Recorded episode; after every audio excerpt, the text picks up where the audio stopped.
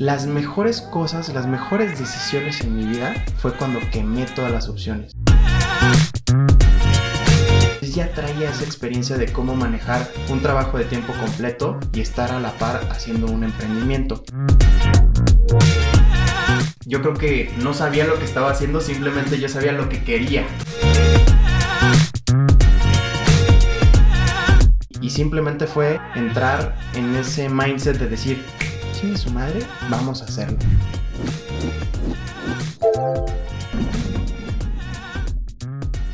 Bienvenido al podcast en donde platico con gente chingona. Platico con aquellos que trabajan en cumplir sus sueños, con aquellos que encuentran una oportunidad en la adversidad. Mi objetivo es encontrar en los cómo y los porqués la inspiración que necesitas para cumplir tus metas. Bienvenido a Estado Mental Podcast.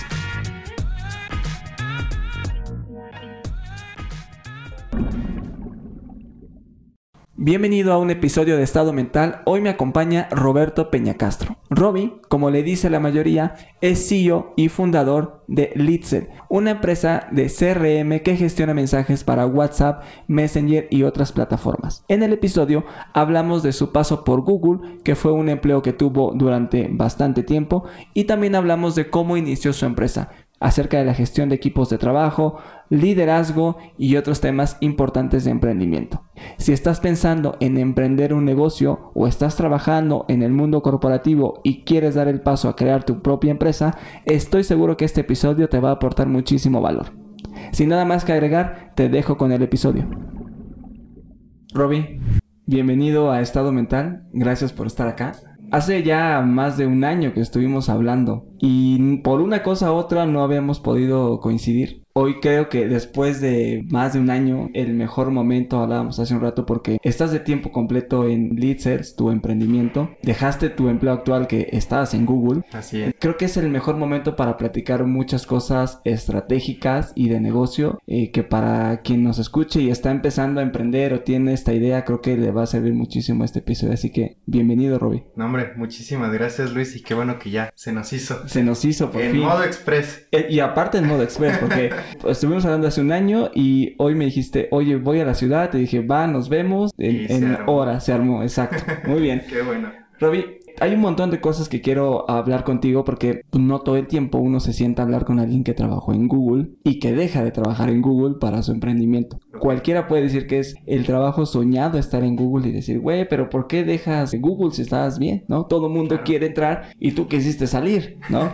Me gustaría empezar esta conversación preguntándote cómo cambia tu mindset cuando dejas un trabajo corporativo y ahora te vuelves un dueño de negocio. Cambia totalmente, ¿no? Porque para dar un poquito de contexto, yo lo que hacía en Google me dedicaba eh, exclusivamente en la parte de Google Ads. Y ahí eh, yo ayudaba a otras empresas con sus estrategias de marketing. Entonces cambia de un momento a otro de estarte enfocando en múltiples industrias. O sea, yo atendía clientes de e-commerce, B2B, industriales, ¿no? De todo. Y ahora es cambia ese mindset de estarte volviéndote un experto en múltiples ramas a solo enfocarte en una sola ese creo que es el cambio más grande y es el cambio que pues a mucha gente les asusta, enfocarse en una sola cosa y pensar cómo puedo seguir inspirado y dándole a una sola industria. Me imagino que donde estabas tenías equipo de trabajo, pero ahora pues tú tienes que pagar la nómina. Claro. Este, tienes que meterte en tema, pues pagar impuestos. Sé que acabas de abrir oficinas en Monterrey, que tienes oficinas en Querétaro. Sí. Pues no está fácil tampoco, ¿no? No, no es fácil y sí cambia totalmente porque y creo que eso es- esa era una de las razones que más me daba miedo porque el camino del emprendedor se vuelve solitario. ¿A qué voy con esto?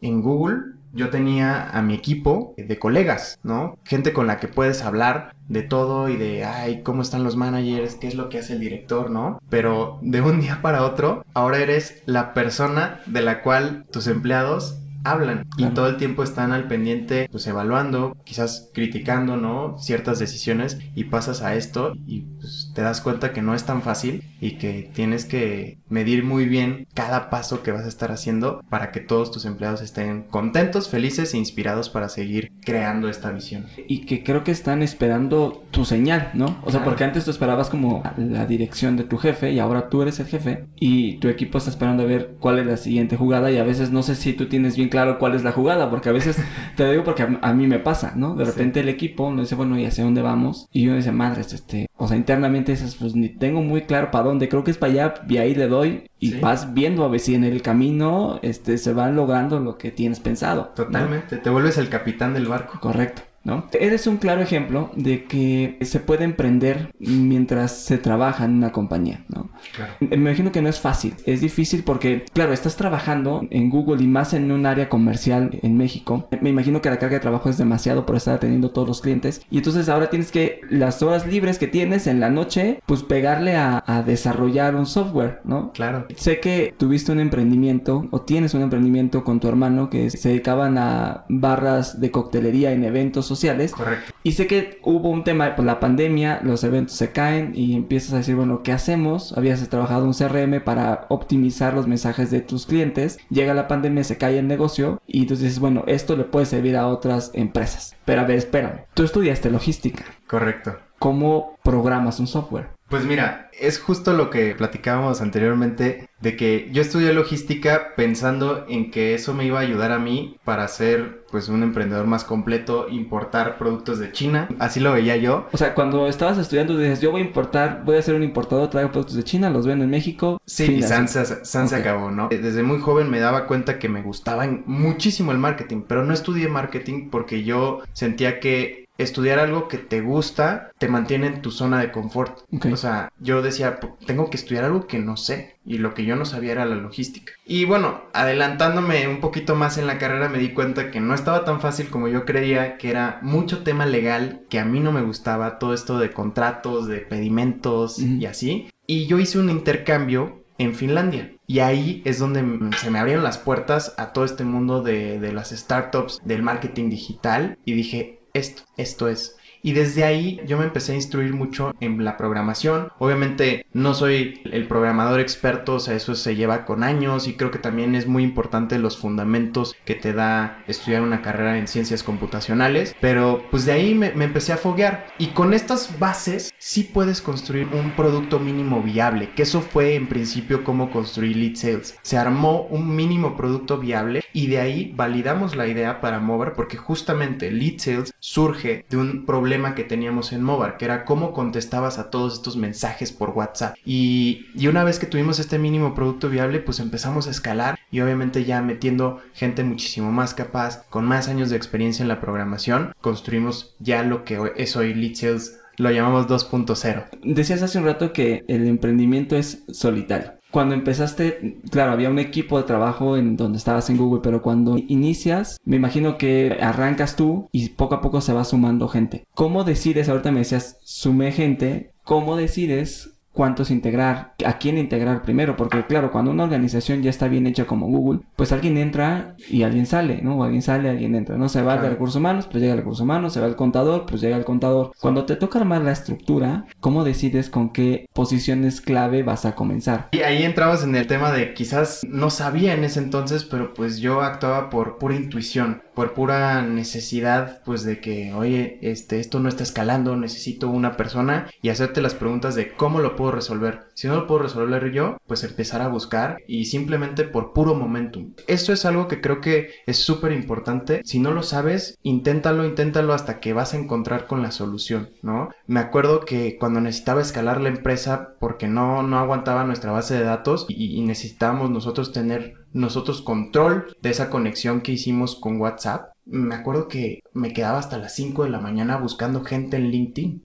Y así fue como encontré a uno de nuestros primeros desarrolladores. Entonces yo creo que no sabía lo que estaba haciendo, simplemente yo sabía lo que quería. Y sobre eso empecé a, a mover la rueda. Ok. Sí. ¿Hoy cuánta gente es en Leadset? Hoy tenemos 25 personas. O sea, hemos crecido de ser un equipo de mi socio y yo a ser un equipo de 25 personas. Y que te acabas de integrar de tiempo completo. ¿no? Correcto. de alguna forma tenías ese miedo de brincar. Te pregunto porque a muchos nos llega a pasar, ¿no? El de, y, creo que lo hemos platicado en este espacio, pero uno dice, voy a emprender cuando me llegue el aguinaldo, cuando salga de vacaciones, cuando lleguen las utilidades, cuando, cuando, cuando, y el cuando nunca llega. Y a veces es tener un pie en un lado y otro pie en otro, y no sueltas y no quemas las naves, por ahí dice, ¿no? ¿Qué te hace decir, voy a quemar las naves y ahora sí voy por todo? Fue un proceso muy, muy difícil porque, como dices, yo de hecho me preguntan mucho cómo es que le haces, ¿no? Porque cómo generas ese tiempo extra. Yo desde hace mucho tiempo atrás, incluso en, en, la primera startup donde trabajé, donde conocí a mi socio David en mi envío, a la par era que estaba creando Movar, ¿no? Entonces ya traía esa experiencia de cómo manejar un trabajo de tiempo completo y estar a la par haciendo un emprendimiento. Pero el salto, el salto yo creo que lo di muy tarde, eso quizás seis meses tarde, porque ya estábamos creciendo muy bien y hoy me doy cuenta que estando tiempo completo las cosas se están dando muchísimo más rápido. Pero yo vuelvo a esa anécdota que tú dices que la leí en uno de mis libros favoritos, que es el de Think and Grow Rich, que básicamente cuenta la historia de unos este, romanos que van a atacar una isla y solamente contaban con 1500 soldados y en la isla habían 10.000 soldados de ese imperio. Y lo que hace el general simplemente es voltear y decirles, primera instrucción, quemen todos los barcos. Entonces se quedan así, como, ¿qué anda? Sí, quemen todos los barcos. Los queman y todos así como, ¿qué pedo, no? Pero al final les dice, bueno, pues ya quemamos todos los barcos, quemamos todas nuestras salidas, si no ganamos hoy, no vamos a regresar a nuestras casas con nuestra familia. Y ganaron la guerra. Entonces me puse mucho a pensar en eso, de decir, las mejores cosas, las mejores decisiones en mi vida fue cuando quemé todas las opciones. No sé si te ha pasado, pero tú das el salto de fe y por alguna u otra razón, la inercia, la necesidad, te lleva a estar cumpliendo objetivos, a empezar a, a mover la rueda. Y simplemente fue entrar en ese mindset de decir, chingue su madre, vamos a hacerlo. Y así fue. O sea, di el salto porque yo estaba muy cómodo. Claro, o sea, ganando en Google y ganando con mi pequeño emprendimiento a la par, pero no crecía, no seguía creciendo. Quizás llegó a un, punto de techo que era ya necesario salirme. Y ese punto de techo estuvo mucho tiempo. Y hasta que me animé y tomé valor y salté, fue cuando dije, bueno, va, días pasados tuve una reunión con unos amigos y me decían, es que yo quiero emprender, pero me da miedo. Me da miedo a que no caiga la quincena, me da miedo a que no tengo los ahorros suficientes y creo que nunca es suficiente. Claro. Eh, y me listaban un montón de miedos y decía, mira, ¿tú crees que no tienes las capacidades necesarias por lo que me decías, no tienes mucho miedo a confiar en ti y creo que es algo que acabas de decir tú. Tú esperas que la empresa en donde estás te siga pagando. La empresa está confiando en ti porque te paga un sueldo por una actividad que tú tienes que hacer. Si sigues ahí es porque está confiando en que lo estás haciendo bien y tú no eres capaz de confiar en ti mismo. Fíjate el punto, porque otra empresa está confiando en ti y tú no confías en ti, en lo que tú puedes lograr, ¿no? Entonces ahorita que tú decías, oye, ese salto de fe, es decir, pues me voy a apostar a mí, me voy a apostar a mi emprendimiento, a lo que creo y lo que me late y en la intuición que decías hace un rato, siento que va a funcionar. Pero ahora das ese salto de fe, pero ahorraste dinero, tenías ya una lana, vendiste cosas, o sea, porque a veces es, sí, claro, pues cómo se paga o la casa o la renta del carro, etcétera. ¿Cómo estructuras ese salto de fe? Porque tampoco es de un día para otro. Sí, o sea, hay gente que se avienta y no tiene nada y, lo hace, ¿no? A mí, personalmente, no soy ese tipo de perfil. Yo sí tenía ya mis ahorros, tenía quizás como un guardadito para los siguientes seis meses, pon tú, y, y, eso me dio a mí tranquilidad, un poquito de, bueno, tienes seis meses, si la armas, qué chingón, sí, no, no. Pero yo sí, sí recomendaría que no, no hagan el salto tan drástico si no quieren, mm, pues, verse las negras. Pero ahí volvemos a lo mismo, estás dejando un plan B. Si dejas un plan B, quizás sea más probable que falles. En cambio, si, si te avientas al chile, tienes quizás más probabilidades de éxito porque ya no tienes a dónde volver, ¿no? Entonces, pero también, no sé si te pones a pensar en esto, Luis, pero es simplemente pensar qué es lo peor que puede pasar. ¿Qué es lo peor que puede pasar? Me lanzo, no funciona, ok, vuelvo a buscar trabajo y ya. Que siempre va a haber chamba afuera. Bueno, yo tengo 27 años, pero seguramente la gente que nos escucha tiene entre 20 y 30 años. No es muy tarde. A veces nos olvidamos que Jeff Bezos empezó Amazon cuando tenía 30 años. O sea, no es algo que ya vas tarde. O sea, sí hay algunos millonarios que tienen 18, que tienen 19. Muy bien por ellos. Cada quien tiene su tiempo, cada quien va a llegar a lo que quiera llegar y no es una carrerita. Entonces, eso también, pensar en eso de decir, pues tengo todo el tiempo del mundo y lo puedo hacer hoy, lo puedo hacer mañana, no hay prisa, la única prisa te la pones tú mismo. Hay una frase que tú dices que me gusta mucho, no esperes a que te den permiso. Y hace rato decías, eh, estabas haciendo varias cosas al mismo tiempo, cuando estabas con tu emprendimiento en las cauterías. ¿Siempre ha sido así? O sea, no muy aventado, siguiendo tu intuición y sin esperar a que alguien te diga vas. Sí, la verdad es que nunca, nunca espero permiso de nadie, ni de mí mismo, como para hacer las cosas. Es nada más, hazlo. O sea, si no lo haces hoy, ¿cómo te vas a dar cuenta si, si pudiste haber o no tenido éxito, ¿no? Es como mucha gente es que yo no emprendo porque todavía no tengo mi idea, o es que estoy planeando para que todo esté perfecto.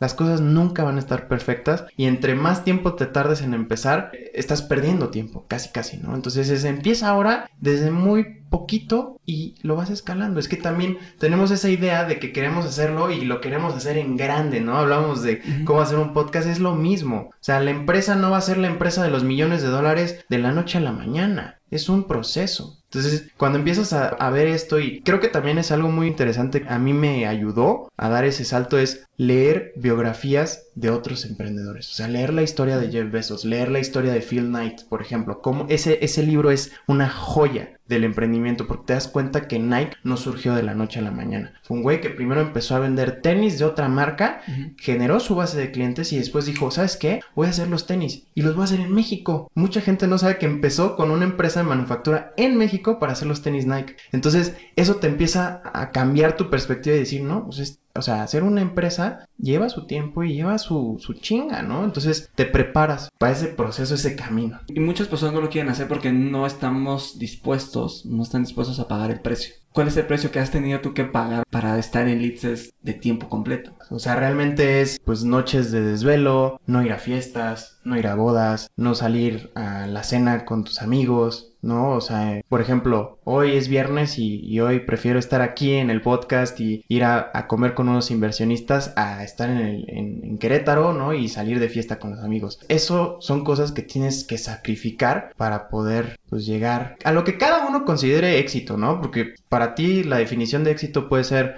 algo muy, muy distinto a lo que, a lo que yo considere éxito, ¿no? O sea, mm. eso también. Platícame cómo fueron, me voy a regresar un poquito, cómo fueron esos inicios de Litzers, porque ya me decías, eh, empecé a programar, empecé a traer el primer programador y empezaste a conocer el mundo de las startups. Correcto. Pero ¿cómo empiezas a vender? O sea, ¿cómo empiezas a generar confianza en los clientes de un producto que no conocen? Si hay una necesidad clara, porque cuando tú me dices, oye, ¿cómo administras? De repente alguien, quien nos escucha, lanza una campaña en Facebook con tráfico a WhatsApp o a Messenger y te llenas de un montón de, chats y luego ya no sabes ni cuál es cuál ni en qué estatus está, hay un problema, pero a veces no eres consciente de ese problema. ¿Cómo convences a alguien a que apueste en ti? Porque, claro, no tienes una marca detrás de ti, o sea, hay, y ya se lleva una siguiente pregunta, ¿no? El cómo competir con empresas muy grandes, ¿no? Ejemplos, Self, Hotspot, etcétera, ¿no? ¿Cómo empiezas a generar confianza en tus clientes? Ok, mira, primero que nada, creo que algo muy importante de muchos negocios que tienen buena atracción o, éxito es que resuelven un problema real. Antes yo pensaba que eso sonaba muy cliché, pero es real. O sea, no puede haber negocio si no existe una necesidad o un problema. Y lo que pasó con nosotros es que teníamos ese problema en Movar. Desarrollamos esta solución para Movar, vimos que nos funcionaba, después llegó este punto de la pandemia y empezamos a, a vender esto a otras empresas, ¿no? Y de hecho pivoteamos también Movar en vez de eventos en vivo, cambiamos a cursos digitales. Y de hecho hasta nos fue mucho mejor que las bodas y eventos, ¿no? ¿De coctelería los cursos? Cursos de coctelería. O sea, habrá mucha gente que nos vea y que va a decir, yo estuve en un curso de Movar durante la pandemia. Y fue increíble porque llegamos a casi todos los estados de México. O sea, teníamos gente que tomaba las clases desde Baja California, Tijuana, hasta Cancún, Chiapas. O sea, estaba increíble. Pero volviendo al punto, creo que eso es resolver un problema. Y de ahí vas con tus pininos a los primeros clientes. Y los primeros clientes son tus early adopters que tienes que tener una relación uno a uno. O sea, no, no, yo veía mucho este problema, incluso trabajando en Google, que esperamos que la gente compre y nosotros no hacer el trabajo. Nosotros no sentarnos con el cliente y darle esa confianza. La gran diferencia de nosotros en Lead es que humanizamos nuestra marca. Y entonces yo me siento a hablar con los clientes y los clientes incluso a veces dicen como, wow, o sea, el, CEO de la empresa se está sentando conmigo a explicarme, ¿no? Eso generaba mucha confianza. No era nada más, ah, sí, llégale a mi página y y si le entiendes, qué padre. Si no, pues ahí está soporte y escríbeles. No, siéntate con tus clientes, ten una videollamada. Y eso así genera confianza, porque estás dando la cara. Es tu reputación, ¿no? Entonces, si algo no funciona, ya saben a quién reclamarle, no un simple logo. Entonces, eso creo que fue la gran diferencia y lo que nos ayudó a escalar en los primeros meses que empezamos a venderlo a nivel mundial. ¿Ustedes financiaron? ¿Tuviste apoyo de un VC? ¿Cómo? Todo lo hemos hecho bootstrap. Bootstrap significa pues con las propias ventas, pero el principio sí lo financié yo todo con tarjeta de crédito. Como las historias que se cuentan, ¿no? Pero obviamente no era que ya traía la tarjeta de crédito con un millón de pesos, no, pero las campañas de marketing, y tú lo sabes muy bien, puedes con muy poco presupuesto llegar a mucho mercado. Y como es una solución que había una demanda existente, pues muy rápido empezamos a conseguir leads y muy rápido empezamos a conseguir clientes. Por medio de Facebook Ads e Instagram ahí empezamos a conseguir los primeros leads. Y así, vendiendo uno a uno, empezamos a tener nuestros primeros clientes y poco a poco íbamos creciendo. Me hablas de, la historia y parece que pasó mucho tiempo, pero realmente llevas año y medio. Sí. ¿No? O sea, has crecido de forma muy, muy rápida. Muy rápida. Sé que estuviste o que estás con Y Combinero. ¿Cómo llegas a Y Combinero? Porque sé que te dijeron una frase que es a donde quiero dirigir la conversación, pero te dijeron eh, move faster. ¿no? Quiero saber cómo es moverte rápido, porque nada más, o sea, no nada más es sí, muévete rápido ajá, y, a dónde, y cómo, y, cómo estructuro, cómo hago una estrategia, pero ¿cómo llegas a Y Combinator? O sea, ¿cómo te sientas con ellos? Pues nosotros aplicamos por la vía normal, o sea, subir el formulario y así, y, y de hecho lo intentamos dos veces, y en las dos, pues todo el tiempo el feedback era como move faster, grow faster, ¿no? Incluso para nosotros que al parecer estamos creciendo muy rápido, no era suficiente, porque quizás lead sales no es este, una idea tan innovadora, ¿no? No es tan sexy como hablar de ahorita lo que está de moda el fintech o hablar de automatización, inteligencia artificial, que va a llegar, ¿no? O sea, se lo vamos a poner, pero estamos entrando desde otro camino. Y, volviendo a esto de, de que nos dicen en el segundo feedback, move faster, nosotros justo preguntamos, oye, ¿y qué es para ti move faster?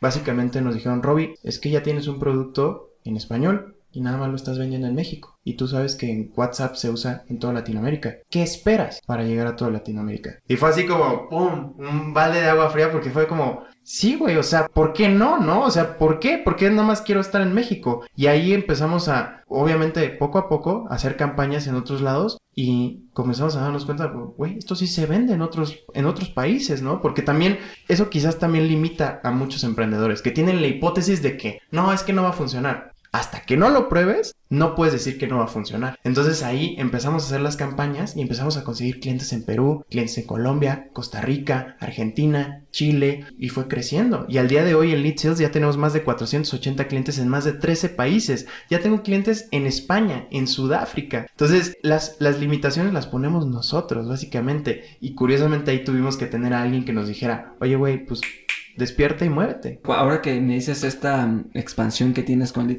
¿tuviste que viajar? ¿Solo hiciste campañas y ya? Solamente campañas. Es que, y nos dimos cuenta en la pandemia, todo se puede hacer por videollamada. No necesitas irte a sentar con las personas para poder interactuar. Sí, todo lo hicimos con, medios digitales. Es interesante porque justo eh, hacia dirigía la pregunta. El, muchas veces tenemos la limitante de, no, pues es que pues ir a, Venezuela o ir a donde me digas, pues es que es el avión, el hospedaje, no sé qué, y tú lo levantaste con simplemente lo que ya venías haciendo bien en México, claro. hacer una campaña en otro mercado. Ahora, al final existen diferencias culturales en cada país, ¿no? Incluso en el propio, en México, pues de Monterrey al sureste hay radicalmente, sí, sí, sí.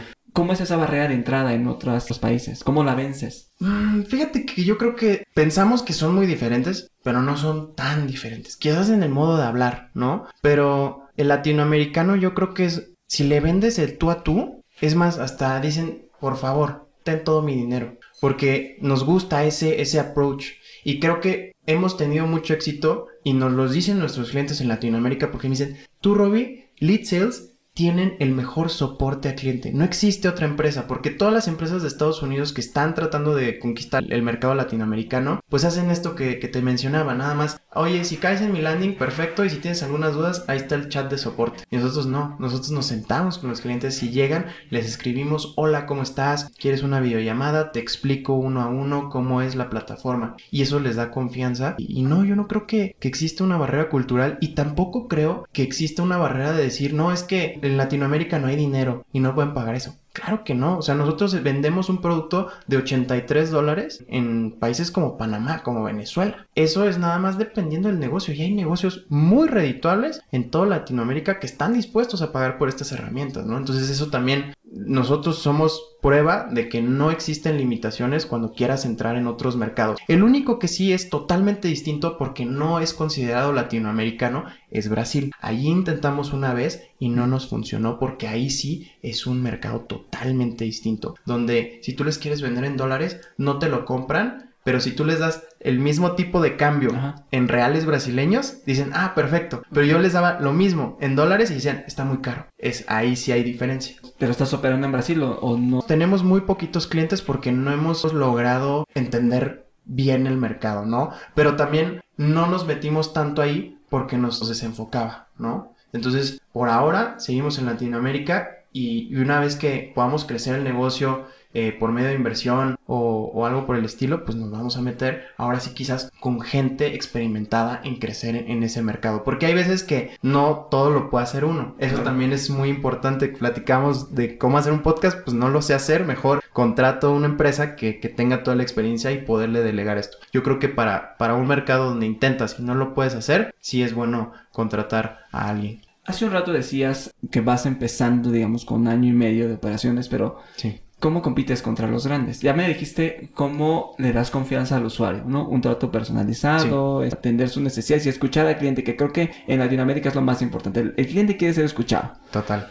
¿Cómo compites con las grandes compañías? Porque al final también hay una integración oficial, que ahorita vamos a hablar de eso, pero no hay, una integración oficial para Facebook o para WhatsApp de, digamos que lo que tú haces, ¿no? Pero ¿cómo compites contra ellos? Pues yo te podría decir que incluso no compito contra ellos, porque ellos están más enfocados, bueno, si hablamos de un Salesforce, de un HubSpot, ¿no? Ellos están quizás hoy día más enfocados en el enterprise. Y esto también es a veces lo que se nos olvida. El mercado es estúpidamente grande. Entonces, ¿por qué no yo puedo ir a, robarme un pedazo de pastel, no? Y ese pedazo de pastel está dentro de un mercado desatendido por estas grandes empresas, ¿no? Que son las pymes y las micro pymes. Porque yo, mis clientes que tengo hoy van desde una taquería aquí en la esquina de la Ciudad de México hasta quizás una empresa mediana que es como una escuela. Tengo varias escuelas en México que también usan lead Tengo quizás al Instituto 11 en Monterrey, ¿no? Y entonces ese mercado que está en ese punto de, oye, todavía no me alcanza para un CRM super pro, ¿no? Pero independientemente, esos CRMs no tienen lo que nosotros tenemos de experiencia y de onboarding para explicarte bien y decirte, mira, con esto te puedes conectar esto y esto y esto y puedes manejarlo así. Por eso nos ha pegado porque ellos no atienden ese mercado. También me decías, ¿no? El tema del crecimiento em, y el tema de los otros emprendimientos. ¿Cómo es que evalúas el riesgo? Porque al final, sí, move faster, pero también implica un riesgo. Claro. Em, el abrir oficinas implica un riesgo. Traer más gente a tu equipo implica un riesgo. ¿Cómo evalúas? Porque sí, eres, tienes mucha intuición y es mucho para adelante, pero imagino que también dices, sabes, espérame, esto no va a jalar. O te has metido en broncas por aventarte y después no jalara. Hemos tenido errores como este que te comentaba de Brasil, ¿no? Y, y invertimos dinero y no jaló, pero trato de hacer como pequeños pasos incrementales, ¿no? Si bien no me voy a aventar de cabeza a hacer una inversión muy muy fuerte, quizás me espero y, voy ahorrando tantito dinero para después invertirlo y, si funciona, qué bien. Si no funciona, pues mínimo es un aprendizaje para ver cómo lo puedo hacer mejor la próxima. Pero es lo mismo que dar el salto, yo creo, al emprendimiento. Es un constante músculo en desarrollo, porque no sé si te ha pasado, pero cada vez te avientas cosas más grandes, y empiezas y empiezas y, vas dándote cuenta de, chin, hace, hace un año me hubiera dado miedo lanzarme a todo el mundo y hoy ya lo hago, quizás todo Latinoamérica, pero me sigue dando miedo entrar a Brasil y entrar a Estados Unidos. Y poco a poco voy a ir llegando a ese punto. ¿Y cómo defines esas metas? O sea, eh, déjame irme a la parte, cambiar un poco el tema a la parte estratégica. Sí. Ya ahora que tú eres un dueño de negocio y tienes a tu equipo de trabajo, ¿cómo defines tus objetivos? Porque aparte, lo interesante contigo es que no hay, o sea, trabajas con tus propias, tus propios ingresos, decíamos hace un rato. Sí. Al final no tienes un, no sé, me contarás, pero un comité detrás o un VC, que, un venture capital que te esté diciendo, a ver, Robbie, tenías estos objetivos y no estás llegando, no sé qué, y entonces, eh, Claro. o las series que vas emitiendo, etcétera. Pero, Sí. ¿cómo defines esos objetivos? Y que no queden cortos, pero tampoco que queden tan, tan grandes y que sea un sueño que a lo mejor no se pueda cumplir. Tocas un tema muy importante que creo que eh, volvemos al punto de trabajar en una empresa. Eso te la da una empresa. Y bueno, en mi caso me lo dio Google. ¿Y en Google qué se utiliza? Los OKRs. Entonces, todo ese conocimiento, yo, yo digo que Google fue mi maestría, mi MBA, porque de ahí tomé las mejores prácticas, que son los OKRs, para poder setear objetivos Sí, con un stretch. Normalmente hacemos un stretch de 10x, pero que eso nos va a hacer que lleguemos un poquito más. Si no llegamos, pues llegamos muchísimo más a que hubiéramos puesto una meta conservadora, ¿no? Y todo, yo siempre la toro, lo anclo a revenue. Todo tiene que estar enfocado en cuánto dinero generas. Porque eso también es un error muy fuerte en marketing que nos vamos por las métricas de vanidad de pues, cuántos views tuvimos, cuántos seguidores tenemos, cuántos likes. Al final eso no me va de comer. Y aunque generes 10.000 leads, si son 10.000 leads no calificados y nada más de esos 50 te funcionan, gastaste tu dinero. Entonces, siempre fijando la meta en revenue, en crecimiento de cuántos clientes vamos a tener para el siguiente mes, cuánto dinero tenemos que estar facturando y sobre de eso van a venir las cosas, es como me ha funcionado. Porque así mi equipo se da cuenta que las cosas llegan cuando crecemos, ¿no? No nos vayamos muy lejos. Ayer le acabo de dar dos computadoras a mis desarrolladores porque cumplimos ciertas metas. Entonces eso los va motivando a que si seguimos cumpliendo, si seguimos avanzando, cosas buenas van a estar pasando, ¿no? Entonces eso, para mí los OKRs han sido fundamentales. Déjame hacer un double check ahí porque yo tengo dudas, ¿no? Eh, justo estamos en la planeación del siguiente año, ¿no? Y yo hablaba con la persona que es mi, mi socio y, y decíamos, bueno, ¿cuáles van a ser los objetivos del siguiente año? Pero tú qué haces? O sea, ok, vendí 100 pesos, el siguiente año es por 10 y ahí está el número. Sí. ¿Cómo haces que el equipo se meta? Te, te pregunto esto porque de repente es, a ver, vamos a vender tanto. Y claro, eh, la persona a lo mejor de diseño puede decir, "Pu- pues yo no vendo, güey, ¿no? O la persona, el programador, pues dice, pues mi software está funcionando bien, no se cae, todo funciona perfecto, pues ya estamos, ¿no? La bronca es el de ventas, ¿no? Ese ve que se preocupe. ¿Cómo haces que todos se involucren y vayan juntos para un objetivo y lo sientan suyo? Es que esa es, esa es la base de los OKRs, o sea, son Objective Key Results, ¿no? Entonces, tú tienes un objetivo general que es, tenemos que llegar a ciertas ventas en los siguientes tres meses, pon tú. De ahí, haces un desglose para que ligues todos esos Key Indicators para que en conjunto, si estamos cumpliendo todos esos Key Results, Key Objectives, vamos a llegar a la meta principal. Y tú me mencionas, pues diseño, pues marketing. Pues marketing, si nosotros llegamos a tantos leads, vamos a lograr esta meta. Si nosotros llegamos a tantos TikToks que se hagan virales, vamos a llegar a esta meta. El equipo de desarrollo, si nosotros estamos sacando cada semana o cada tres semanas un nuevo release donde estamos optimizando las funciones para que sea una mejor experiencia al cliente y no tengamos churn, quiere decir que la gente no se salga y no cancele su suscripción, vamos a seguir ganando dinero. Y en los de ventas, pues mientras sigamos vendiendo más, vamos a ganar más. Y los de Customer Success, si ellos mantienen a los clientes felices y tienen un NPS y un CSAT positivo, todo eso al final, en paralelo, nos va a llevar al objetivo principal. Y eso hace que la culpa, o bueno, el catalizador de llegar a ese objetivo no sea ni de uno ni de otro. O sea, no es ventas nada más. Ventas vende porque acá no estamos dejando que se caigan los clientes, ¿no? Entonces, yo creo que eso es lo que une a todos y se dan cuenta. Y tenemos unas reuniones mensuales para saber cómo vamos con base a esos objetivos y que todos vean cómo están aportando a ese, a ese objetivo final como empresa. Espero que este episodio esté siendo de tu agrado. Quiero aprovechar un minuto de tu tiempo para contarte que en mi equipo hemos fundado el primer portal de noticias de podcast en México y lo llamamos mundopodcast.mx. Decidimos fundar este espacio porque nos dimos cuenta que era complicado mantenerte actualizado en la industria del podcasting, así que lo que hicimos fue reunir toda la información que se genera en el mundo y lo traemos para ti. En este espacio podrás encontrar información acerca de las recomendaciones para crear tu primer podcast, estar al día en las tendencias en la generación de contenido y mantenerte actualizado en los principales lanzamientos de podcast en el mundo. Estoy seguro que una vez que visites nuestro portal se convertirá en tu fuente de información favorita en la industria. Te invito a que te des una vuelta y me cuentes en Instagram qué te pareció.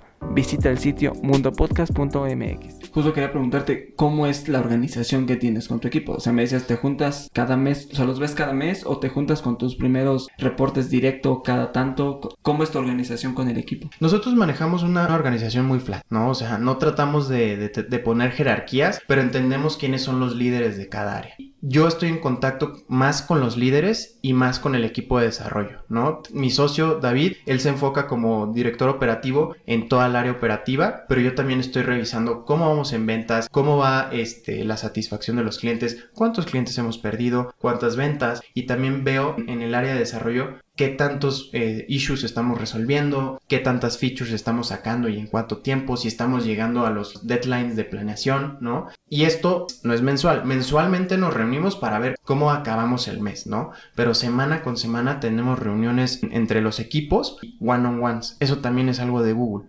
que los one-on-ones nosotros vemos cómo está la persona, pero también cómo te sientes en relación a tus key objectives, ¿no? O sea, en relación al objetivo general, ¿cómo vas con tus key objectives? Y entonces de esa manera tenemos un track y incentivamos a que la gente esté al pendiente. Y una cosita más, también usamos una herramienta que es de Latinoamérica, hoy no me acuerdo quiénes son los fundadores de qué país, pero es latinoamericana, se llama DailyBot y esa la conectamos con Slack y esa todos los días en la mañana te dice qué es lo que hiciste ayer, qué es lo que vas a hacer hoy y si tienes bloqueos. El daily meeting, ¿no? Pero, pero es con un bot y entonces tú lo escribes en Slack y entonces los, los líderes de cada área nosotros podemos ver en qué está cada persona sin necesidad de preguntarle. Y de esa manera podemos tener un, control del negocio y saber, ah, esta persona está enferma, ah, esta persona tiene eh, clases eh, de tal a tal a tal hora y por eso no va a estar trabajando ahorita, ¿no? Entonces eso, todo en conjunto, te da la visibilidad y el constante momentum hacia adelante. ¿Te ha tocado despedir gente?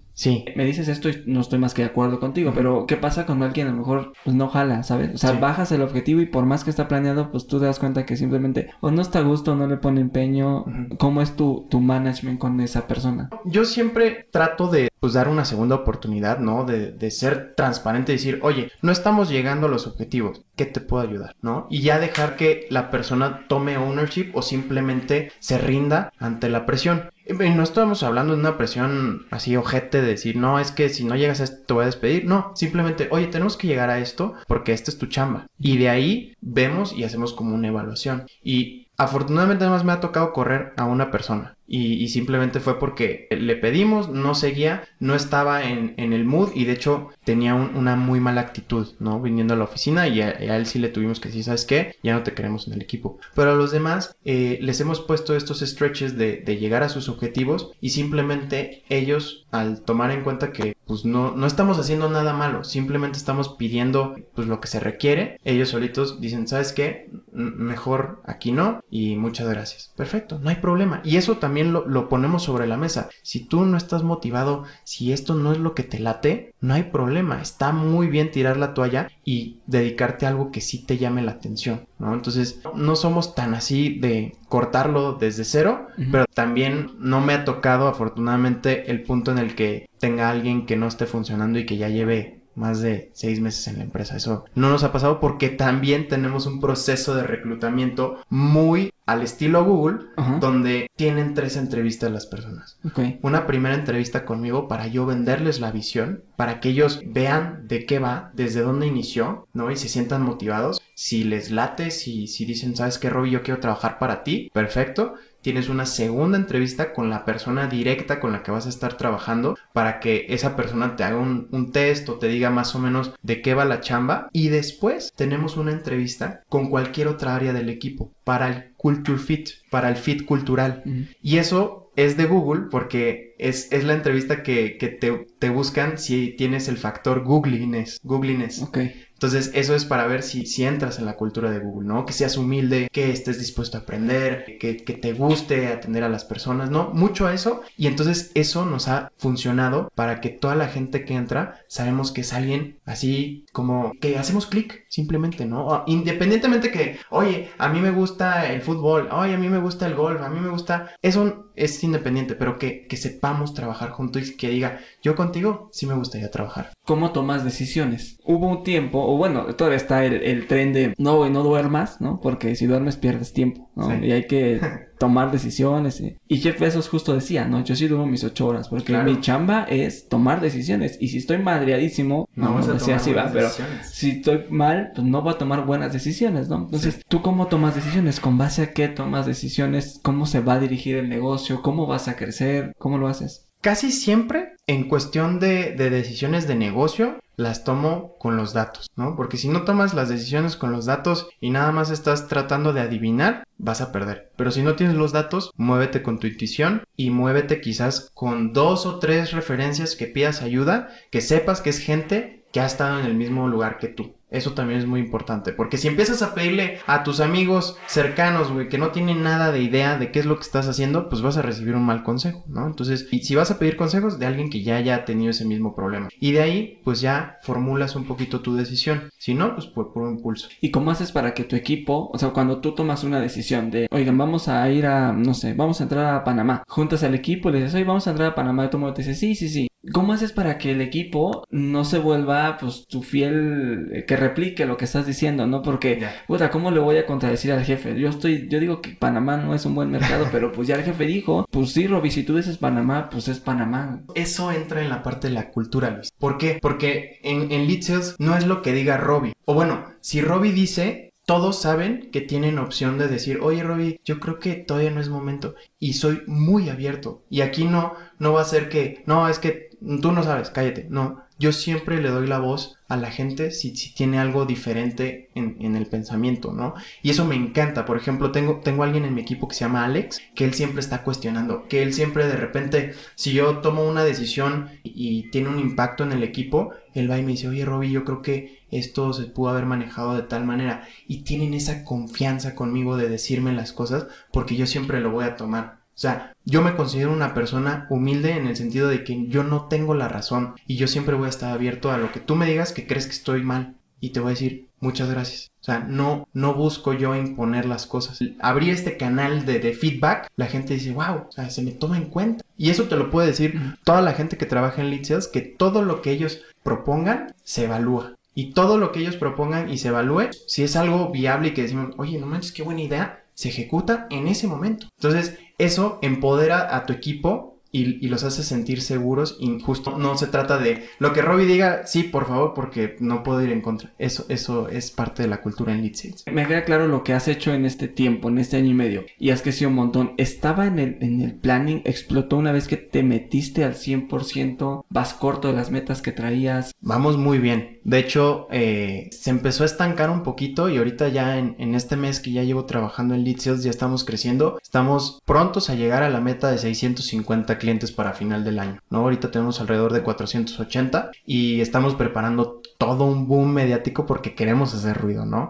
Por eso estamos aquí, por eso todo esto, ¿no? Pero esto se queda corto con la meta que vamos a tener para el próximo año. Es así, vamos a ir por 6,000 clientes. Ahora sí. ¿Cuál es tu plan para llegar a 6000? O sea, no, justo lo que Sí. decíamos, ¿no? 10x. ¿Cómo planeas eso? Porque de repente sí es complejo y te lo digo porque de Claro. repente a mí me cuesta. Alguien me decía eh, hace mucho tiempo un jefe, eh, pues el Excel aguanta todo, ¿no? Pues le metes por 100, por 100 será, pero o sea, el crecimiento, digo, te lo pregunto porque para, para ti puede ser muy normal por, por los, eh, los objetivos que tenías en Google, la forma de trabajo de Google. Sí. Pero para alguien que no ha estado en Google, me dices, crece 10x y digo, madre, pues, ¿cómo le hago? O sea, pues no es que de hoy para mañana vaya a crecer 10, tú, o sea, Es que es eso, ¿cómo le hago? Si te vuelves a preguntar cómo, cómo, cómo, de alguna u otra forma vas a llegar con la respuesta. Y para mí el cómo es, oye, si quieres llegar a muchísima gente, pues necesitas PR. ¿Cómo puedo conseguir PR? Ah, pues existen agencias, ok.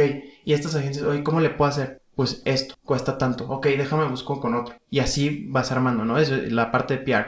Eh, la parte de medición, por ejemplo, tengo una gran persona en mi equipo que se llama Julio, que él eh, le encanta la medición, ¿no? Y siempre hace esta estadística de decir, oye Robbie, ¿sabes qué? Este mes tuvimos 1500 leads y de, de estos 1500 convirtió el 50% en una oferta. Y de esas ofertas convirtió el 80% en, en cliente, ¿no? Entonces, por pura matemática, si nosotros le metemos 10x a los leads, podríamos estar vendiendo más. Y entonces, ok, de estos leads, si quiero llegar 10x de leads, ¿Qué nos va a costar? Ah, nos va a costar más presupuesto en las campañas. Súbele las campañas, ¿no?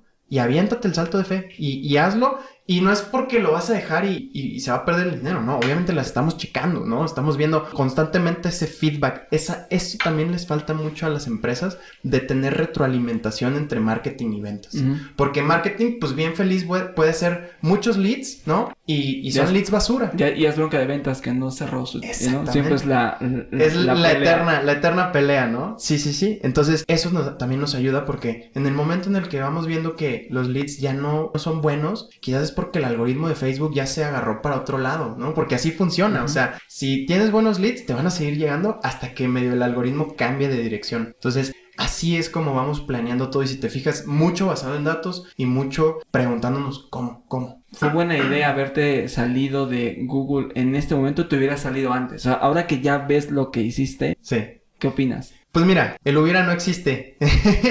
Entonces, sí, hubiera estado buenísimo salirme quizás un año antes y podríamos estar ahorita en, en otro nivel, pero yo creo que pues pues los tiempos son los tiempos de Dios y, bueno, pasó como tenía que pasar, básicamente, ¿no? Pero sí. Me dices hace un rato que estabas, estás ya sentándote con inversionistas. Estás ya en el punto de buscar más inversión para, me imagino, llegar a este objetivo que estás trayendo. ¿Cuál es la visión de Litzer? Pues mira, la visión es, es, llegar a ser el workspace digital número uno de todo el mundo. O sea, no nos vamos a quedar solamente en ser un CRM para redes sociales. Queremos meterle cuestiones de email marketing, cuestiones de SMS, cuestiones de colaboración interna en el equipo, quizás integrar Slack a nuestra plataforma para que no te tengas que salir.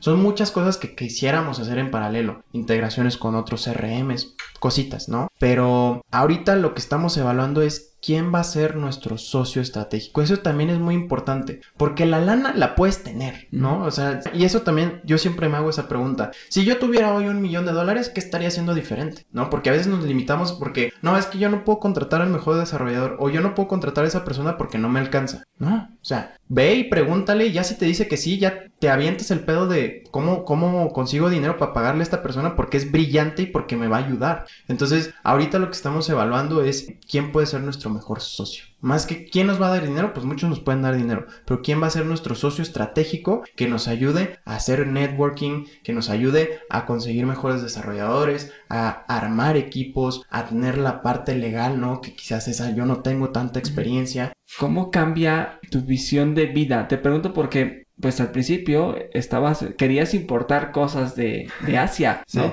Hoy estamos hablando de, de, ecosistema de startups, estás con Y Combinator, hablando, aplicando, estás creciendo, estás en un montón de países, te quieres convertir en el workspace más importante en, en el mundo. ¿Cómo cambia esa visión que traías de importar cosas de Asia? Pues cambia simplemente por estar persiguiendo mi pasión. De hecho, creo que nunca he contado esta historia, pero yo cuando regreso de mis intercambios con esta mentalidad de chin, este, no, quizás no hubiera estudiado logística, hubiera estudiado ciencias computacionales, ¿no? Porque me gusta más toda la tecnología. Regresé y dije, bueno, ni modo, acabo la carrera, pero me voy a enfocar en cómo me meto a este espacio que yo quiero, que son las startups, que es el mundo digital. Y a mí se me presenta la oportunidad de poder trabajar en una industria súper aburrida de, creo que eran suplementos para animales de granja, ¿no? Donde me iban a pagar 50 mil pesos. Primer trabajo, 50 mil pesos, súper bien, ¿no? Pero al mismo tiempo consigo otra entrevista en una startup, mi envío, que me ofrecen 5, 6 mil pesos al mes. Y obviamente muchos se pueden ir por el dinero, ¿no? Pero ¿qué quería yo? O sea, yo, yo, yo me visualicé y dice, ¿qué voy a aprender aquí? Que realmente me gusta. Nada. O sea, sí me van a pagar un chingo de lana, pero pues realmente voy a estar haciendo lo que me gusta. No. Entonces yo me metía a, mi envío por un sueldo muchísimo menor, pero porque sabía que iba a aprender y que iba a agarrar esa experiencia que al final me llevó a trabajar en Google. Porque todo lo que, lo que pude aprender, lo que ya sabía y lo que pude aplicar en, mi envío fue lo que me dio la experiencia, yo creo, para poder tener las bases de Google Ads y, de todo el marketing digital cuando apliqué a Google y me dio un CV muchísimo más sólido. Entonces eso también es importante. Ahorita que decías eso, yo pensé en, la, en una, pues dicho, ¿no? De qué quiere ser, ¿no? Cola de león o cabeza de ratón, ¿no? Entonces, y claro, lo más fácil era decir, o sea, pues sí, me voy, pues por la lana, ¿no? Claro. Y el tema es que te pierdes, o sea, bueno, te fuiste por la lana y te vas a una industria, ¿no? Más tradicional. Sí. Y ahí te fuiste toda la vida, de uno brincas a otro en el tema tradicional y cuesta, pues de repente recalibrar en la mente y decir, puta, pero si mi sueño estaba del otro lado, Claro. ¿en qué, cara, ¿en qué momento perdí el camino? Es importante eso, porque si tú te ves a ti mismo, si tú ves a gente que hace lo que le gusta, uno, podríamos decir que son exitosas, y dos, llegaron ahí porque siguieron lo que les gusta. Y estuvieron, que otra vez, es importante estar dispuesto a sufrir. Y no es malo. O sea, ¿por qué? Pues yo, o sea, en vez de ganar 50 mil, estaba ganando 6 mil y dijeras, puta, ni me alcanzaba para salir con los amigos. No, pero estaba haciendo lo que me gusta porque eventualmente me llevó a donde estoy hoy. No siempre vamos a estar abajo, pero de abajo se empieza. ¿Cómo lidias con el, ahora que estás presentando eh, Litzel a inversionistas, me imagino que te has topado con varias veces el no, Claro. ¿no? ¿Cómo lidias con el no? A lo mejor ahorita es más fácil, que déjame pensarlo, o tú me Nunca dirás, es fácil. Uno pensaría. Porque cuando vas empezando, a lo mejor dudas de ti, ¿no? Dices, puta, a lo mejor sí es cierto, no, no jala, ¿no? Quizás así ahí va. Porque ahorita pues ya tienes tracción, tienes ventas, tienes 500 clientes que te respaldan que lo que estás haciendo es, va por el camino correcto. Sí. Que hay cosas que corregir, por supuesto, ¿no? Siempre le digo a, a- a mis clientes, pues si Facebook se actualiza cada tanto, ¿qué te hace creer que esta es la versión final del- de, de lo tuyo, ¿no? Claro. Entonces, nunca vamos a tener la versión final. Entonces, que hay cosas que mejorar, por supuesto. Pero al principio, pues el que te diga no, no, no, de repente dudas de ti mismo y si lo que estás haciendo estás en el camino correcto o no, o mejor te regresas a tu chamba de Google a, hacer lo que tenías que hacer y dices, no, porque esto no va a jalar. ¿Cómo lidias con el no y que no te, y que no te afecte o cómo lo manejas para que no te la creas, ¿no? Pues mira, honestamente ya he recibido tantos nos que ya no me importa, ¿sabes? O sea, y es eso, ya trabajé el músculo a un punto en el que entro sabiendo que me vas a decir que no, pero si me dices sí, qué chingón. Y entonces no me genero esa expectativa de que todo el mundo me va a decir que sí y tampoco me vendo la idea de que aunque yo trabajé en Google, todo el mundo me tiene que abrir las puertas. Eso es lo peor que se puede hacer, creerse tan importantes que todo el mundo te va a decir que sí, porque en ese punto es donde entra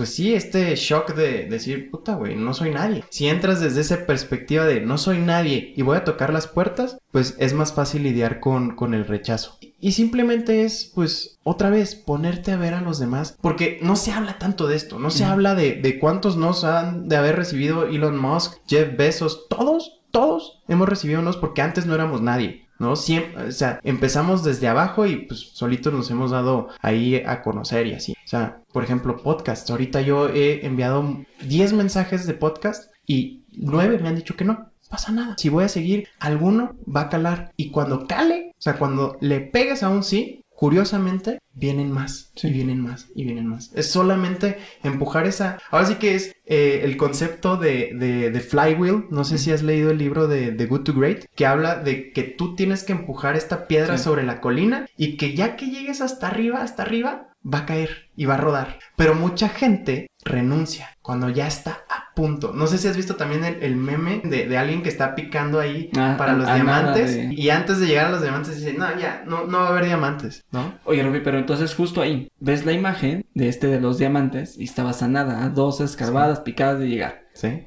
Y dices, pues le faltó como constancia. Pero ¿en qué momento dices, no, ya, ya, me mamé, ya? O sea, es too much, ¿no? Imagínate que no están los diamantes, entonces nunca hay, güey. Entonces, güey, siempre le está pique y pique Sí. Y no encuentran porque no hay. O sea, ¿en qué momento tú dices, ya? ya una cosa es ser tenaz y otra cosa es ser ya demasiado terco o, o no sé cómo ponerlo, pero que no hay forma, ¿no? Quizás. Te pregunto porque de repente hay negocios que no dan. Sí. No sé si es el mercado, va tarde, lo que sea, pero no da. Y hay gente que dice, no, es que va a pegar, va a pegar, va a pegar, va a pegar. Y los ves perdiendo todo, güey. Y nunca pegó, güey. Entonces, y, y una vez desde afuera le dice, güey, cámbiale, cámbiale, ¿no? Y no, no, se iba a pegar, se iba a pegar y, y nunca pegó. Pues mira, no me encanta decir que no a los sueños, porque cada quien es libre de soñar y nunca sabes, ¿sabes? O sea, si Jeff Bezos vendiendo libros al principio hubiera dicho, no, ¿sabes qué? Los libros no jalan, ¿no? O sea, si no hubiera seguido, porque pues era un negocio muy tradicional, muy aburrido, pero él siguió. No creo que sea, sea correcto decirle a alguien que, que renuncie a sus sueños. O sea, porque habrá ideas que son muy anticipadas a su tiempo, que quizás una idea hace 10 años, hace 10 años no era buena, pero quizás este, este año sí, ¿no? Entonces, no sé, es difícil. O sea, ¿cuándo decir que no? Yo diría, mejor nunca digas que no. Igual y no renuncias, pero pivoteas. Eso también, ¿no? O sea, si no está pegando, porque quizás muchas de las ideas que yo veo son ideas que no puedes empezar pequeño.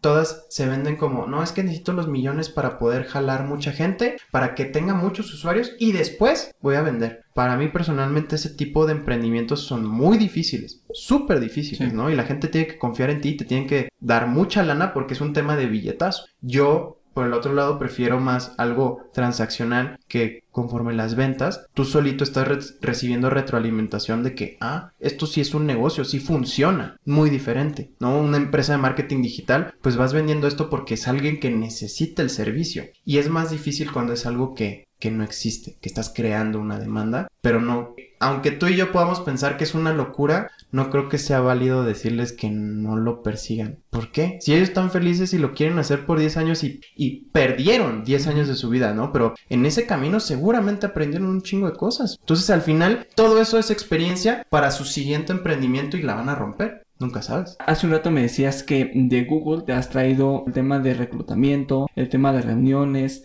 ¿Qué otros aprendizajes has tenido que hacen que hoy el Litzel esté creciendo y que están funcionando? Que digamos cualquiera de nosotros podamos aplicar lo que es, güey, esto sí lo tienes que hacer. Yo creo que pues este acercamiento que tienes con tu equipo porque son personas, no es tu empleado. A mí no me gusta decir como mis empleados, yo digo mi equipo, ¿no? O sea, yo, yo tengo a mi equipo y juntos vamos a llegar a la meta. Y eso lo aprendí mucho en Google, que es tu equipo. Y por tu equipo vas a lograrlo. No tú solo, porque eso pasa mucho de que en Google entra solamente la gente brillante que son rockstars. Pero son rockstars porque son gente brillante que sabe trabajar en equipo, que sabe que no lo puede hacer solo y que están dispuestos a preguntarle al de al lado si no saben algo. Eso yo creo que es lo más importante en Google y lo promuevo mucho en Lead Sales. O sea, si no sabes algo, no lo tienes que hacer tú solo. Tienes tú un equipo de 25 personas y aunque no sea alguien de ventas, le puedes ir a preguntar y algo te puede decir que te funciona. Es como este mm, vencer el miedo a justo lo de hace un rato, ¿no? De a que te digan que no. Porque a veces nos da miedo preguntar. Claro. O el decir, no conozco la respuesta. También es válido decir, puta, no sé, lo investigo, Sí. ¿no? Lo voy a aprender, pero en ese momento no lo sé. Fíjate que, ahorita me acuerdo, en Bimbo tenía una frase, si no puede, lo capacitamos. Ajá. Si no sabe, le enseñamos. Pero si no quiere, lo vamos a extrañar. Y fíjate que es algo que yo aplico con el equipo, porque cuando alguien está en no, ¿no? O sea, el clásico, güey, que, que está en su negativa y que no quiere y no quiere colaborar, pues sorry, man, pues no puede seguir aquí porque no es la filosofía de cómo operamos y de cómo tratamos a nuestros clientes y de a dónde queremos llegar, ¿no? Claro.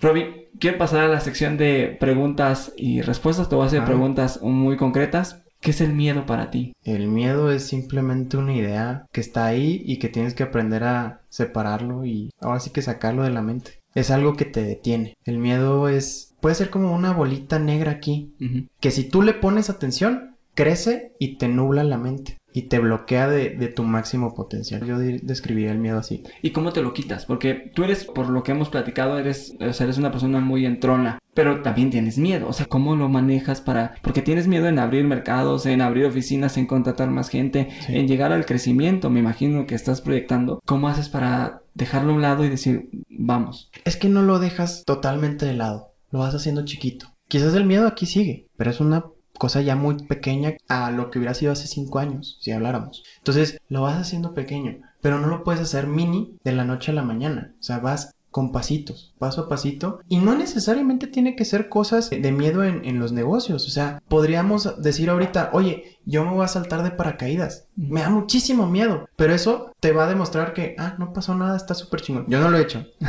me encantaría porque eso también es algo de, de miedo, ¿no?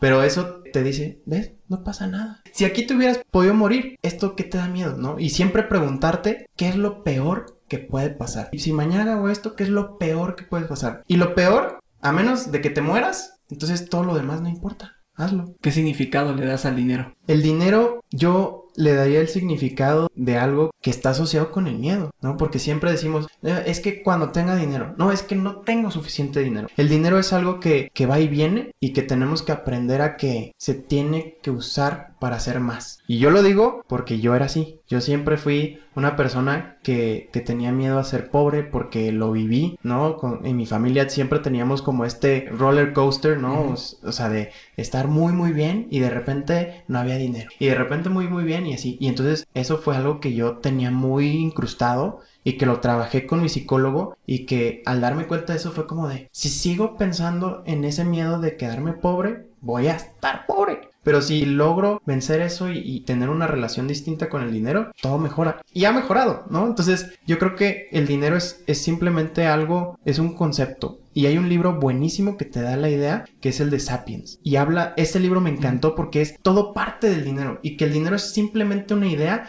que mueve al mundo, ¿no? Y entonces en el momento en el que cachas eso y dices, el dinero solamente es eso y ya, pero también es con su propia dedicación de ahorrar, porque sí te da seguridad. O sea, no lo voy a negar. El tener un guardadito ahí en el banco Claro. te hace tranquilo. Y si puedes, o sea, tú aprender a ahorrar y aprender a tener un guardadito, vas a ver cómo tu nivel de confianza aumenta y empiezas a tomar más riesgos, más riesgos. Y entonces eso va a catapultarte a lugares mucho más altos. ¿Tienes alguna rutina diaria que aplicas? Tengo, mas no siempre la cumplo. Eso lo platico con mi psicólogo también porque hay veces que yo me doy de trancazos así en el pecho porque, güey, es que hoy no estuve en mi flow, hoy no fui al gimnasio y así. Y está bien, y siempre va a haber un día más para volverlo a hacer. Pero mi rutina siempre es levantarme temprano, hacer ejercicio en el gimnasio o ir a correr, después bañarme, desayunar, ir a la oficina. En la oficina trato de estar solamente hasta las 6, pero soy workaholic y me encanta estar quizás hasta las 10 de la noche si, si, si estoy clavado con algo. Y siempre darme un espacio al final, lo platicaba con Enrique, de ti, de qué es lo que te gusta. A mí me gusta jugar videojuegos y de repente si, si hay chance, me doy a mí mi espacio mío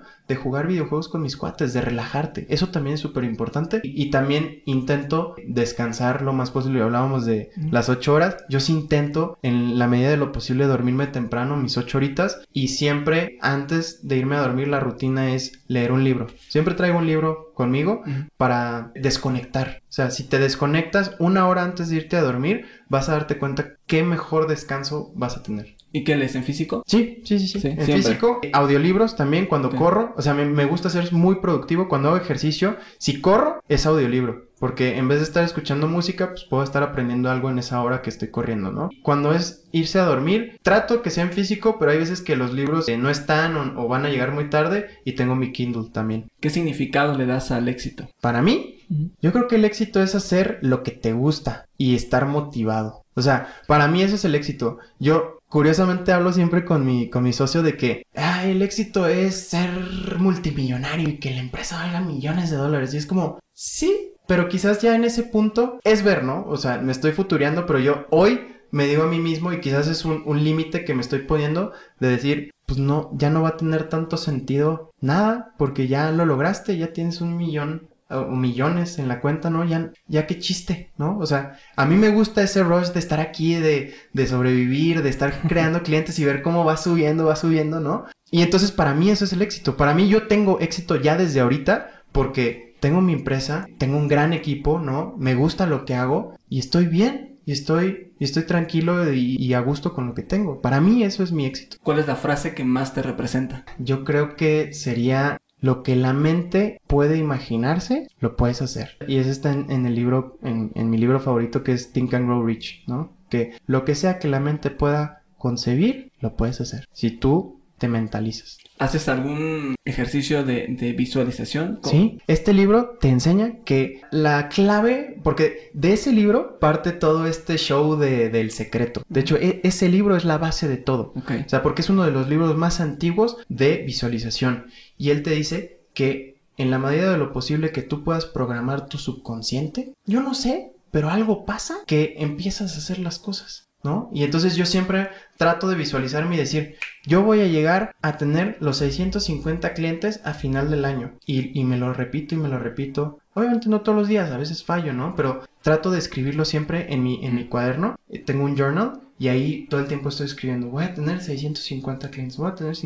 Y solito mi subconsciente hace magia y me, y me, pone en movimiento, ¿no? Y me pone, por ejemplo, ahorita que decimos que llegamos a Express, yo no sé cómo le hice, pero aquí estoy. Simplemente porque yo estoy primeado y, solito mi subconsciente está, no, no te huevonees, Robbie, tienes que ir. Aunque te dé flojera, vas, güey. Y solito salen las cosas. Entonces, eso sí, sí lo hago mucho y lo recomiendo. ¿Cuál es el mayor consejo que has recibido? ¿Que más impacto ha tenido en ti?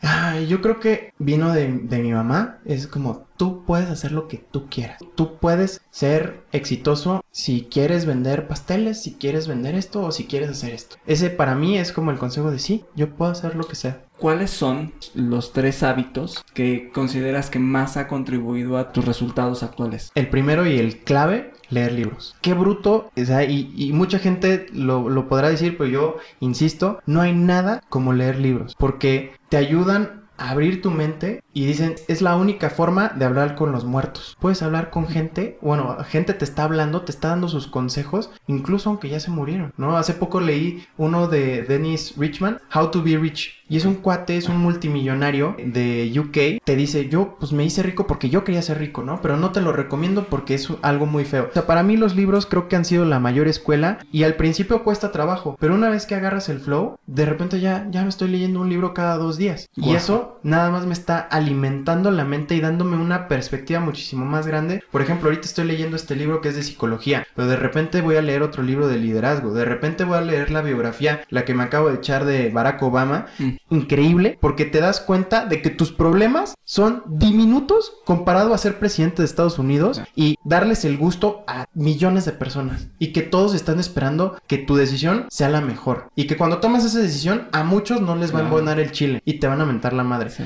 Eso te da una perspectiva muy cabrona y para mí los libros creo que ese es el hábito más importante. Y los otros los otros dos hábitos yo yo diría hacer ejercicio sin duda y dormir, porque muchas veces el ejercicio te hace liberar el estrés y te sientes mucho mejor cuando sudas. Bueno, yo personalmente me siento de huevos cuando sudo y cuando mi día empezó haciendo ejercicio. Y dormir porque y lo decías, cuando tomas malas decisiones es porque no dormiste bien. Cuando estás de malas, cuando no estás en tus mejores momentos es porque no dormiste bien. Y si te sientes así es como tranquilo, no pasa nada. Siempre hay un día más. Vete a dormir temprano y te aseguro que mañana todo va a estar bien. Hay una foto muy padre que me gusta en, LinkedIn, la comparten siempre, que es como el tamaño de tus problemas hoy y el tamaño de tus problemas al día siguiente en la mañana por dormir. Sí. Entonces, eso. Sí, creo. es un tema de perspectiva también, ¿no? De, de- en el momento en el que te encuentras, 100%. Claro. Con todos los libros que has leído, ¿qué libro nos, nos puedes recomendar? O un par de libros, los, los que consideres, pero para quien no lee tanto y como tiene esas ganas, pero de repente hay ciertos libros que están como muy elevados y, y Sí. te, pues, te pierdes, ¿no? Sí, sí. Como para empezar y engancharse en, términos de, de has leído de todo, ¿no? Sí. Pero como de los mejores libros para que te puedas ir enrolando. Así, uno pequeño podría ser El alquimista de Pablo Coelho, que es una pequeña historia pero muy inspiradora y es como de emprendimiento al final. Está muy padre ese libro. Otro que igual y sería un poquito más choncho pero me encanta y que también es uno de mis favoritos es el de Never Split the Difference. Rompe la barrera del no de Chris Voss. Es un director del FBI, este siempre lo recomiendo. Director del FBI que te enseña a que tú puedes negociar lo que tú quieras, porque se vende mucho esta teoría del, del punto medio, de ganar, ganar. Pero él dice, yo como director del FBI, ¿a poco yo iba a decirle a, a un terrorista, sí, mata a dos y dame dos rehenes? Claro. No, yo tenía que quedarme todos y te enseña esas tácticas y lo padre de ese libro es que te lo va contando con anécdotas de sus eventos, ¿no? De, de, de cuando estaba en la escena y entonces sientes que estás ahí dentro de una, una serie de Netflix de Criminal. Minds. Está muy bueno ese libro. Ok. Robin, estamos en la última pregunta Dime. del episodio, pero antes de hacerte la pregunta, quiero agradecerte mucho eh, No, el espacio. Valió la pena el 100%. aplazarlo. La verdad es que eh, eres un tipazo. Muchas Eh, gracias. Eres un tipazo que estoy seguro que la va, la estás rompiendo, pero la vas a romper enorme. Ahí vamos. Hay muchos retos, ¿no? Platicábamos hace un rato, pero estoy seguro que con el equipo que tienes, la capacidad y la agilidad mental que tienes, vas a llevar a tu equipo muy, muy lejos. Muchas gracias. Robbie, la pregunta que le hacemos a todos los invitados es, ¿cuáles son los patrones mentales que has tenido que romper para estar donde estás hoy? Este, este es uno de los patrones mentales más fuertes porque es, se llama The Big Leap y habla de este upper limit, tu techo, ¿no? Que a veces viene de mucho tiempo atrás, desde la infancia, desde tu familia, desde quizás te hicieron bullying en la escuela y eso lo vas acarreando, lo vas acarreando y es que no tratas de darte lo mejor. Entonces yo creo que el patrón mental que tienes que romper son esas inseguridades o esos miedos que tienes para lograr tu máximo potencial. Gracias por llegar al final de este episodio. Recuerda seguir nuestras redes sociales. Encuéntranos en Instagram, TikTok y YouTube como Estado Mental Podcast. Por mi parte es todo. Nos vemos y escuchamos pronto. Bye bye.